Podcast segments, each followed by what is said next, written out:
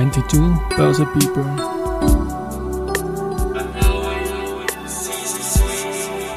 Are now in season 3. Presented by VHS.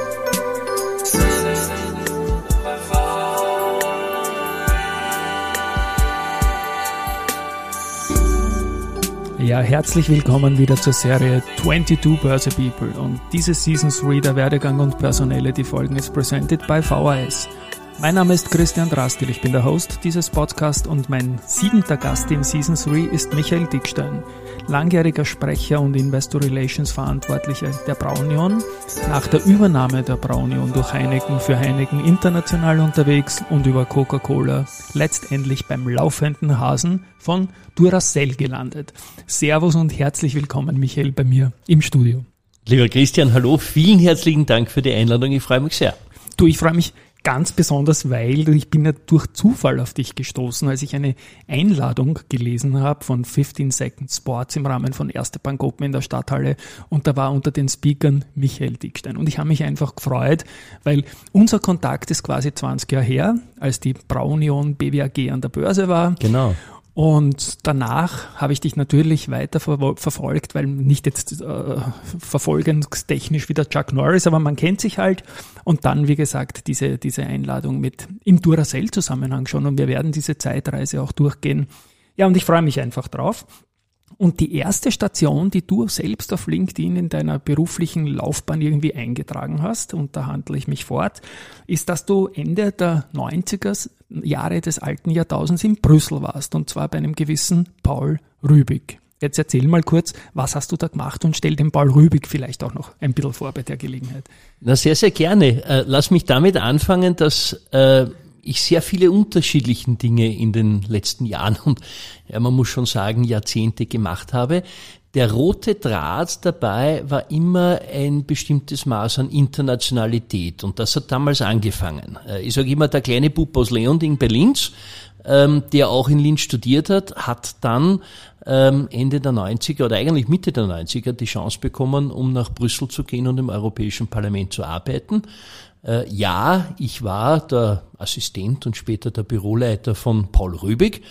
Wie er sich selber immer bezeichnet hat, nach äh, mehr als 20 Jahren Karriere im Europäischen Parlament, äh, der Schmied aus Oberösterreich, der hart anpackt und präzise zuschlägt. Ähm, das hat sehr schön formuliert. Äh, eigentlich ist er tatsächlich der Wirtschafts- und industriellen Abgeordnete gewesen im Europäischen Parlament, äh, sehr stark verbunden äh, mit äh, der österreichischen Wirtschaft, mit Themen der industriellen Vereinigung und der Wirtschaftskammer aber viel mehr, aber auch der Mr. Roaming, er war derjenige, der im Europäischen Parlament äh, den äh, Bericht zu Wege gebracht hat, um die Roaming-Gebühren über Europa abzuschaffen. Gemeinsam in der Anfangsperiode für ihn und für mich haben wir ähm, eine europäische Busrichtlinie zu Fall gebracht. Ähm, also der Kampf gegen die Bürokratie und für mehr Europa und für mehr Wirtschaft war immer unser Anliegen. Für ihn 20 Jahre, für mich immerhin drei Jahre, die ich im Europäischen Parlament gearbeitet habe. Und dazu muss ich ja die Geschichte erzählen. Wir haben ja immer ein Vorgespräch und ich sage, okay, wenn es vergisst, das Handy abzudrehen, dann bauen wir das halt irgendwie in die Dramaturgie ein. Und im Vorgespräch war das Handy noch nicht abgedreht, natürlich muss ja auch nicht sein. Und da ist ein SMS oder irgendwas reinkommen, eine WhatsApp-Nachricht. Und von wem ist die kommen? Na, die ist von Paul gekommen. So ein Zufall, ich pack's nicht, ja. Wir reden über den Paul Röwig, liebe Hörerinnen und Hörer. Und auf einmal kommt da, vielleicht werden wir abgehört alle. Was wissen wir? Kann, kann sein. Das kann, das kann man nie ausschließen in diesen Zeiten. ähm, aber äh, Tatsache ist, dass ich mit dem Paul und ja. wie mit vielen anderen Chefs, die ich auch nachher noch gehabt habe, eigentlich eine sehr, sehr enge Bindung habe. Ich habe viele Chefs gehabt, durch die ich sehr, sehr viel gelernt habe. Und der Paul stand am Anfang meiner Karriere und die Dinge, die er mir beigebracht hat, äh, für die werde ich ihm auch immer dankbar sein.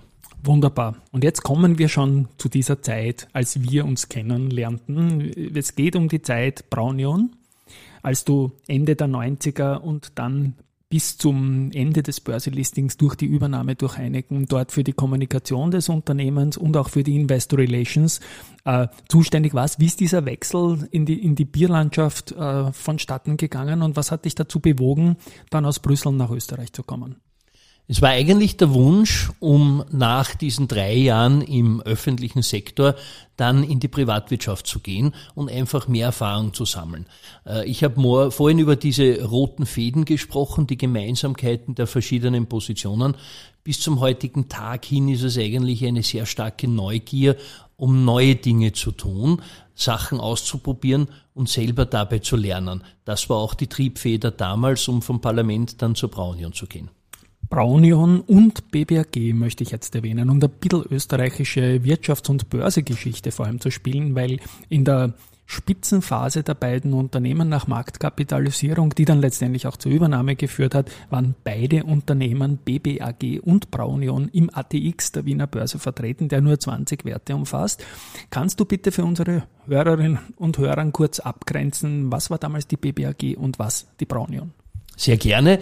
Die BBAG war damals, äh, äh, hat aus drei Divisionen bestanden. Das eine war äh, die Bierdivision und die war zusammengefasst eben in der Braunion. Sehr, sehr starkes Geschäft konzentriert auf Österreich, aber schon beginnend in den 90er Jahren auch darüber hinaus. Ähm, in Ungarn, in Polen, Rumänien Marktführer, aber auch äh, in der Tschechischen Republik waren wir mit sehr vielen äh, Brauereien vertreten. Lustigerweise habe ich ja angefangen bei der Brauunion als ähm, Teil der Mergers and Acquisitions Abteilung. Das heißt, ich war selber sehr viel unterwegs in der tiefsten Provinz in Polen, genauso wie in Kroatien oder in der Slowakei, äh, um mir Brauereien anzusehen und dann äh, zu beurteilen, ob diese Brauereien, ähm, wie man so schön sagt, äh, einverleiben könnte. Das heißt also, das war der erste, ähm, die erste Säule, der, die erste Division. Die zweite war das Fruchtsaftgeschäft. Das war die sehr bekannte Marke Pago, die es ja heute auch nach wie vor gibt. Und das dritte war der Immobilienbereich ähm, hat auch bis zum heutigen Tag noch seine Relevanz, wurde relativ schnell dann von Heineken nach der Übernahme verkauft ähm, und ist aber jetzt gerade in den letzten Jahren äh, sehr, sehr stark entwickelt worden. Äh, gerade in Graz, die Reininghausgründe ähm, haben also ein, eine sehr tolle Entwicklung genommen, würde ich sagen. Als Biertrinker war ich natürlich, ich gehe in keine Lokale, wo es kein Bier gibt und ich liebe auch das große Bier, kleines Bier ist immer fast zu wenig. Ähm, war ich aber auch dann sehr schnell sehr verliebt in die Aktien. Also wir haben, als wir da mit unseren Real Money Tätigkeiten begonnen haben, sehr stark auf eure Aktien gesetzt und so eine Übernahme ist natürlich meistens gut für den, der long ist, gar keine Frage. Wie hast du dann diese Zeit erlebt, nachdem du nach deinen Jahren in Brüssel, in den Benelux-Ländern Belgien, dann aus, aus den Niederlanden, aus dem Nachbarland plötzlich so viel Interesse verspürt hast, das immer stärker geworden ist und wie war das im Unternehmen, dass ja doch eine starke lokale Brandsammlung war? War, dann in dieser Phase, wo es darum ging, dass man an einen internationalen Konkurrenten eigentlich eventuell verkauft wird und ein Merger kommt. Wie, wie habt ihr diese Zeit wahrgenommen? Also eine sehr, sehr spannende Phase, glaube ich. Ja. Ähm, zum einen, ich wurde ja äh, gefragt, ob ich die Investor Relations übernehmen möchte zu einem Zeitpunkt, wo die BBAG-Aktie bei einem Niveau von 38 Euro war.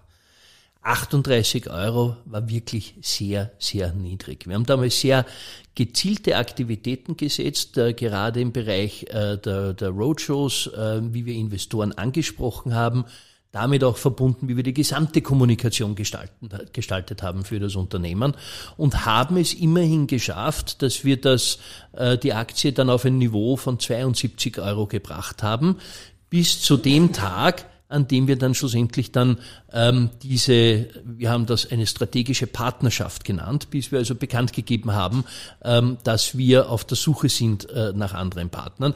Ab dem Zeitpunkt war das Ganze dann natürlich noch einmal eine Rallye äh, und ist der Aktienwert weit hinaufgegangen, bis er dann schlussendlich bei, glaube ich, irgendwo 100, 120, 120 oder so in der Gegend dann verkauft wurde. Genau. Den Teil äh, schlage ich mir nicht zu Buche, aber der Teil, den Anstieg von 38 Euro auf 72 Euro, ähm, also das war wirklich sehr gut. Auch sehr viele Analysten, die wir aufmerksam gemacht haben auf die Aktie.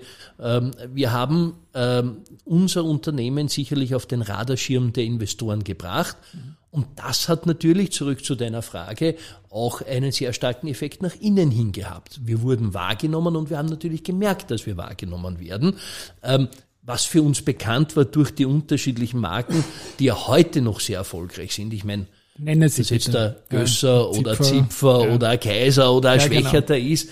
Ähm, und, und auch wie sich die Bierkultur seitdem weiterentwickelt hat. Ich meine, ich war neulich in der Kaltenhauser Botschaft und habe eines unserer IPA-Produkte probiert fantastisch. Also da Erzähl, war sehr viel was Entwicklung. Ist, ich weiß, was ein IPO ist, aber nicht, was ein IPA ist. IPA ist ein sogenanntes Indian Pale Ale, das sich okay. auszeichnet durch einen etwas bitteren Geschmack.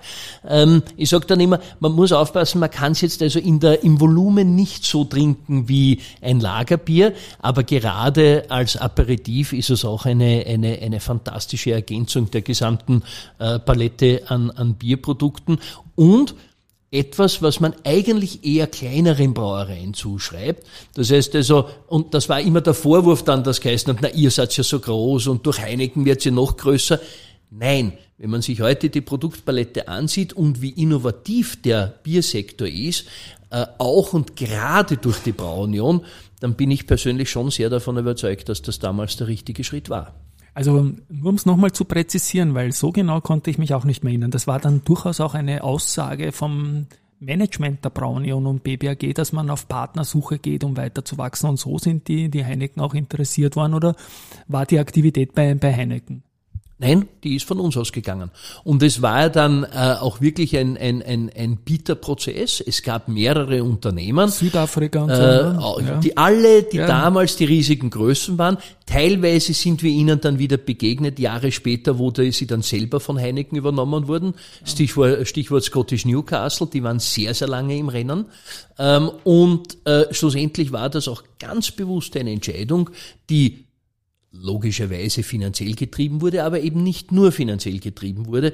Ich kann mich sehr gut erinnern, der Vertrag damals, das war der sogenannte Zebra-Vertrag, ähm, Central European Brewing Agreement und Damals ist auch festgeschrieben worden, ja, ja. dass die, äh, dass eben das Unternehmen und das Head Office ähm, über viele, viele Jahre noch Bestand äh, gehabt hat hier in Österreich und dass äh, gerade an den Marken äh, jetzt da nicht geschlüsselt wird im Sinne von, wir brauchen weniger, sondern im Gegenteil, dass die Biermarken und die Bierlandschaft noch weiter ausgebaut wurde.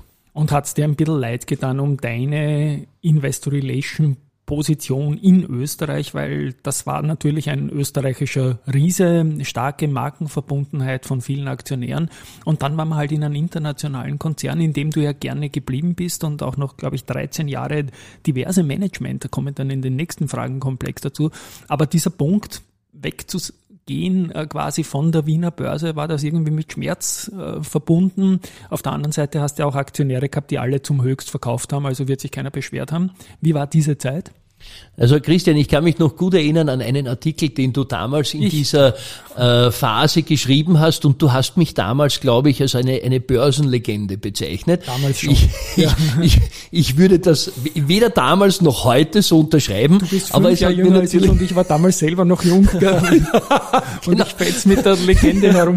Ja, genau. Also, also ich würde das nicht unterschreiben, aber es war natürlich auch, und so habe ich es empfunden, ein Ausdruck dessen, was wir an der Wiener Börse gemacht haben äh, und dass wir äh, nicht nur durch unsere Produkte, sondern eben auch durch die Aktie vielen Anlegern tatsächlich auch Freude bereitet haben.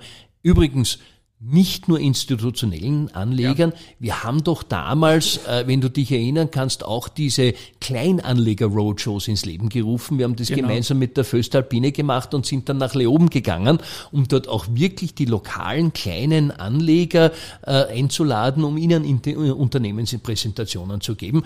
Das Tolle war, dass vom Karl Bücher, dem Vorstandsvorsitzenden, angefangen das gesamte Management da immer mitgetan hat und ein sehr offenes Ohr gehabt hat, ähm, für Anleger im Allgemeinen, aber eben auch für die sogenannten Kleinanleger. Und vor allem ein Produkt, das man auch durchaus gerne testet, nehme ich an, rund um Veranstaltungen. Oder? Ja, das war natürlich das immer, war das haben wir natürlich immer strategisch ja, genau. eingesetzt, keine Frage.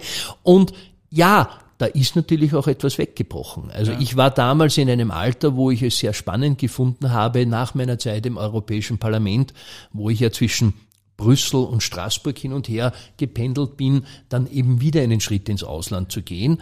Äh, es war begrenzt damals auf ein einjähriges Expat Agreement. Schlussendlich sind dann eben 13 draus geworden. Aber da ist schon etwas weggebrochen. Ja. Und die Art und Weise, wie wir, heute würde man Employer Branding dazu sagen, die Art und Weise, wie wir damals die BBAG auch als Marke nach innen hin äh, gegenüber den Kollegen äh, positioniert haben, ähm, das war schon außergewöhnlich und, und diese intensive Identifikation mit dem Unternehmen, mit dem Produkt, mit den Leuten, habe ich eigentlich bis, bis jetzt wieder bei Duracell, hier, hier lerne ich das wieder, hier ist das sehr, sehr stark auch verankert, ähm, aber jahrelang habe ich das auf eine andere Art und Weise wahrgenommen, aber sicherlich nicht mehr so, äh, wie das damals bei BBAG Braunion war. Ich habe jetzt gerade nachgerechnet, wie diese Übernahme und das ATX-Ende war, warst du circa 30, knapp 30. Ne? Also das war schon viel in, in jungen Jahren und du bist ja dann äh, wie wir erwähnt haben, 13 Jahre bei Heineken geblieben und all over the world fast, oder? Asien-Schwerpunkt, glaube ich, auch war hier dabei. Erzähl doch von deinen Heineken-Jahren und was hat dich dort beschäftigt? Auch in Richtung ESG, glaube ich, war da schon sehr viel. Richtig. Äh, wiederum der Stichpunkt, äh, der Stichwort der Neugier. Äh, ich bin hinausgegangen und war zuerst in der äh, Finanzabteilung, Control and, and, and, Accounting hat das damals geheißen. Ist naheliegend ähm, nach Investor Relations irgendwie, ne? Ja und nein, denn eigentlich bin ich ja von meiner Ausbildung her ein Jurist und das war genau der Grund, wieso ich gesagt habe, ich möchte jetzt meine Management-Ausbildung abrunden und möchte die Gelegenheit wahrnehmen, um jetzt auch im Finanzbereich ähm, etwas mehr zu verstehen, was mir dann im Nachhinein für alle meine weiteren Stationen wieder extrem viel geholfen hat. Und, und ja, ich bin in den letzten Jahren, habe ich mich zu einem Nachhaltigkeitsexperten weiterentwickelt.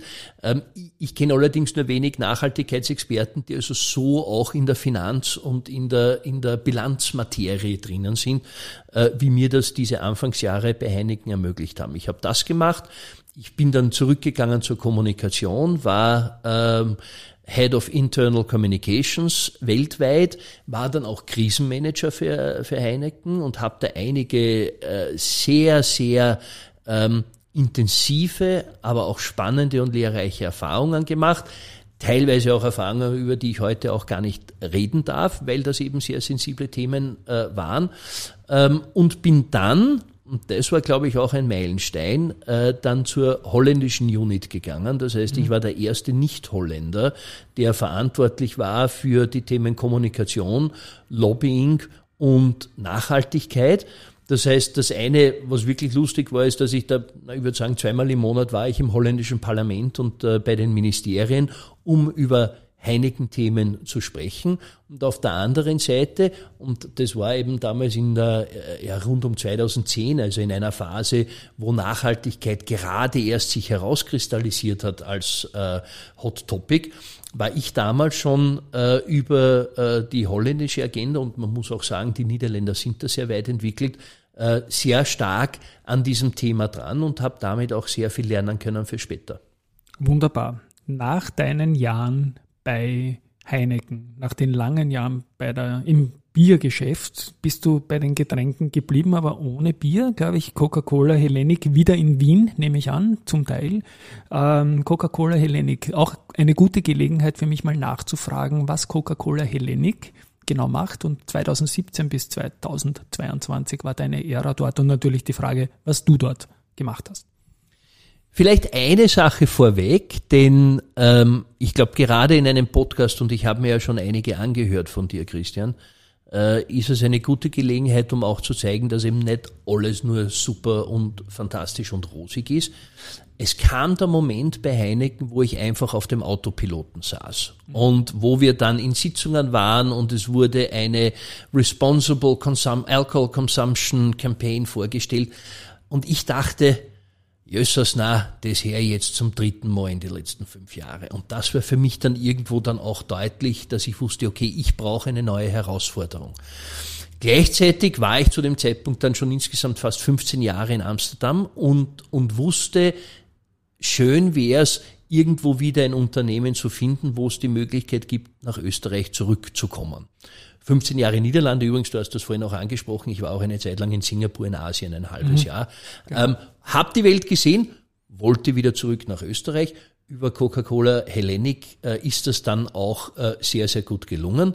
Äh, Coca-Cola Hellenic ist eine der führenden Bottling-Unternehmen äh, im Coca-Cola-System. Das heißt, vereinfacht ausgedrückt muss man sich das so vorstellen. Es gibt die Coca-Cola Company mit dem Sitz in Atlanta. Das sind diejenigen, die die Lizenzrechte haben und das sind diejenigen, die dann auch das Marketing betreiben für die Marke. Alles andere ob das jetzt der, Einkauf der Rohstoffe ist, ob das jetzt die Abfüllung ist, ob das jetzt die Distribution ist, der Kontakt zu den Kunden ähm, im, im, im äh, Supermarktbereich, Retail, ähm, aber auch in der Gastronomie, das machen die jeweiligen äh, Bottling-Unternehmen. Äh, es gibt in Europa im Großen und Ganzen zwei große, das eine ist Coca-Cola European Partners, die in Westeuropa tätig sind und eben Coca-Cola Hellenic Bottling Company, äh, die in insgesamt 28 Ländern sind. Ähm, einige Ausreißer gibt's, die nicht in Zentral- und Osteuropa sind. Ich war selber ein paar Monate auch in Nigeria. Äh, Irland gehört dazu, Ägypten gehört mittlerweile dazu, aber hauptsächlich äh, geht's um die Länder der Dachregion und alles, was dann Richtung äh, äh Mittel- und geht, ne? Osteuropa ja, genau. ist. Genau. Ja. Und deine Rolle dort beim Unternehmen? Damals war ich ausschließlich der Nachhaltigkeitsmanager. Das heißt, meine letzte Position bei Heineken war auch äh, Global Director Sustainable Development. Ich habe mich auf diesen Bereich sehr äh, spezialisiert es war damals auch eben in der Phase, in der äh, man händeringend überall Experten gesucht hat zu diesem Thema. Das hat mir sehr geholfen bei Coca-Cola und ich war äh, eben hauptsächlich dann in der Nachhaltigkeit unterwegs.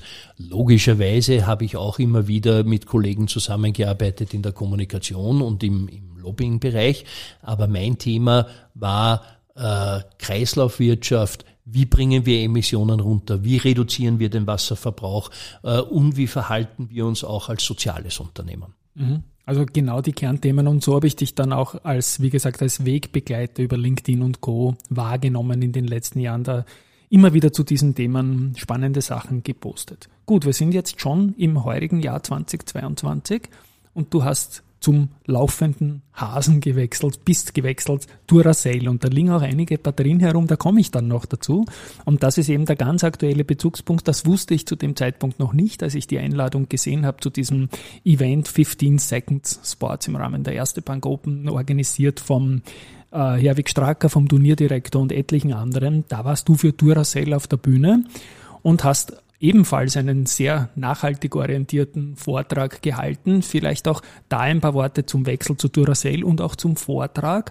Und du hast ja auch erzählt, dass du einmal einen Vortrag fürchterlich versemmelt hast, just in Graz in einer Bierhochburg eigentlich, aber nicht für äh, die Braunion, sondern das war, glaube ich, ein anderes Unternehmen. Ne? Wie war denn das alles? Ja, also das, das waren, das sind jetzt zwei Fragestellungen und lasse, viel, lasse mich, lasse mich genau. dann, dann auch so strukturieren. Zu, zum einen zum Vortrag, ja, das war tatsächlich eine lustige Sache. Geht zurück auf die Heineken-Zeit. Okay. Bei Heineken damals haben wir ganz bewusst auch gesagt, wir wollen dieses Thema nach außen tragen. Wir hatten eine sehr gute, eine sehr robuste Agenda. Die Strategie war ihrer Zeit weit voraus. Wir wollten das entsprechend dann auch unter die Leute bringen.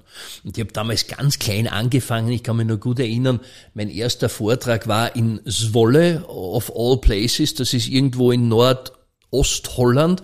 Und da waren glaube ich 30 Leute im Saal. Und so habe ich mich dann hinaufgehandelt und schlussendlich war ich dann bei der Sustainable Brands äh, Konferenz, das ist also die Organisation äh, schlechthin weltweit, die nachhaltige Themen äh, vermittelt. Und damals war ich bei 3000 Leuten auf der Bühne, äh, vor mir ein großes Unternehmen, hinter mir ein großes Unternehmen. Und ich wusste ich so, da musst du jetzt performen und habe das dann auch relativ gut gemacht, zumindest auf Basis des Feedbacks, das ich bekommen habe. Nur die Momente, wo du am erfolgreichsten bist, sind auch die gefährlichsten Momente. Denn zwei Wochen später kam ich dann nach Graz, mehr oder weniger mit der Einstellung, was wollt's denn, genau. was wollt's denn, ich bin doch der große California äh, Boy und ich kann das doch alles und habe diese Präsentation tatsächlich versemmelt, äh, zumindest teilweise versemmelt. Der eine Teil war, dass ich ähm, mich nicht gut vorbereitet habe und nicht auf den, gut das Briefing gelesen habe. Da ging es nämlich ganz eindeutig um das Thema Nachhaltigkeit im breiten Sinn. Mhm. Und ich habe daraus eine Unternehmenspräsentation okay. gemacht. Das zweite war und das hat mir niemand gesagt, ich war der Keynote-Speaker, das heißt, ich habe die Konferenz eröffnet. Und ähm, die Workshops waren da und die Breakout-Sessions waren so angesetzt, dass man dann nach zehn Minuten den Saal verlassen musste. Was ich nicht wusste. Das Einzige, was ich gesehen habe, ist, dass auf einmal ein Massenexodus in diesem Saal stattfindet. Da waren auch 2000 Leute drinnen. Und auf einmal sehe ich, dass, dass ja da die Leute also in Massen dann aus diesem Saal strömen. Und da wurde ich natürlich unsicher und habe das dann sehr stark auf mich bezogen. Äh, ich glaube, im Endeffekt die Wahrheit liegt irgendwo in der Mitte. So schlecht wird es nicht gewesen sein. Ich persönlich habe es auf jeden Fall als Anlass genommen äh, um dann noch einmal in meiner Vortragstätigkeit dann sehr gut nachzudenken, wer ist die Zielgruppe, was wollen die hören ähm, und was, was sind die Themen, mit denen man glaubwürdig dann tatsächlich auf der Bühne sein kann. Danke auch für diesen Ausflug natürlich. Das hat mich auf der, als ich dich auf der Bühne gesehen habe, natürlich hat mich das erreicht und das musste ich dich fragen und danke auch, dass du dann innerhalb der weniger Tage da jetzt bei mir im Studio bist und wir diesen Podcast machen können. Haben wir nicht vorbesprochen, aber ich sehe da gerade die Produkte liegen. Du Bier, Coca-Cola, Getränke, ähm, Duracell, da geht es auch immer wieder um Verpackungen. Und das Thema Verpackung und Nachhaltigkeit, ist das so eine Spezialität von dir persönlich geworden? Sehe ich das richtig, dass Verpackung oder wie man das Ganze im Boxen gibt oder ähm, Kreislaufwirtschaft, Punkt, Punkt, Punkt?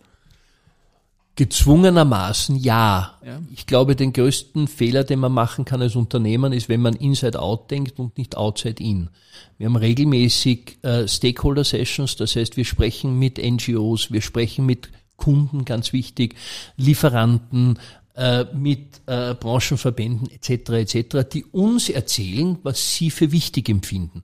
Nachdem es im Konsumentengüterbereich natürlich sehr stark um die Verpackung geht, ist das logischerweise auch im Nachhaltigkeitsbereich ein Thema. Äh, daher, ja, komme ich immer wieder zurück. Beim Bier war das noch relativ einfach, weil ja hier äh, noch immer äh, der, die, die Mehrwegflasche als sehr umweltfreundliche und nachhaltige Lösung verwendet wird. Ähm, bei äh, Coca-Cola und oder Softdrinks und, den, und der Plastikflasche äh, ist das schon etwas schwieriger, wobei Vorsicht, Plastik als solches, und auch das sage ich immer wieder, ist nicht schlecht. Und auch Plastik als solches ist jetzt nicht umweltfeindlich. Es hängt davon ab, inwieweit man das auch in einen Kreislauf ähm, dann einbinden kann. Ja, und dann schlussendlich bei Duracell, ähm, zwei Sachen dazu, weil es schon vorher in deiner Frage angeklungen ist.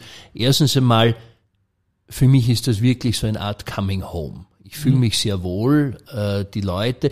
Äh, Duracell war früher ein Teil von Procter Gamble, mhm. bevor es vor, äh, von Warren Buffett und Berkshire Hathaway äh, übernommen wurde. Also Warren Buffett als Eigentümer jetzt. Warren Buffett ist mein Eigentümer, ist, genau das ist es, ja, richtig. Und, der Leon ähm, Dinger Bub, der, der, der arbeitet jetzt für einen guten Genau. Warren Buffett, ja. Genau. Und, ähm, und da ist, das heißt, da ist ein sehr hohes Maß an Professionalität, ein sehr hohes Maß auch an eingespielten Prozessen.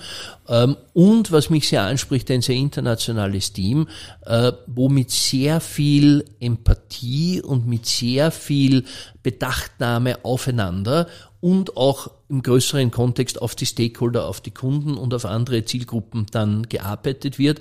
Und das Beispiel, das ich immer bringe, ist dann gerade im Verpackungsbereich. Ich habe es auch auf der Bühne erwähnt, wenn du dich erinnern kannst. Ähm, es gibt diese kleinen Knopfzellen, ja. Äh, die äh, verkauft werden und äh, die gibt man dann in einer, in einer Fernbedienung, in den Controller für deine Game Station etc. etc. Ähm, Soweit so gut. Das Problem ist nur, wenn kleine Kinder im Haus sind. Und wenn mhm. kleine Kinder im Haushalt sind, dann kann es sein, dass die ähm, ebenso eine Batterie, äh, insbesondere wenn sie im Gerät drinnen sind, dann möglicherweise dann auch aufmachen und dann in den Mund stecken. So Könnte wie das ein Zuckerl sein, ne? Könnte ja. ein Zuckerl sein, richtig, ja. ja. Ist es leider nicht. Im Gegenteil, wenn das geschluckt wird, kann das tödliche Folgen haben. Es gibt da solche Fälle in England und in Amerika, äh, wo das passiert ist. Nicht unsere Produkte, aber das ist ja wurscht in dem Zusammenhang.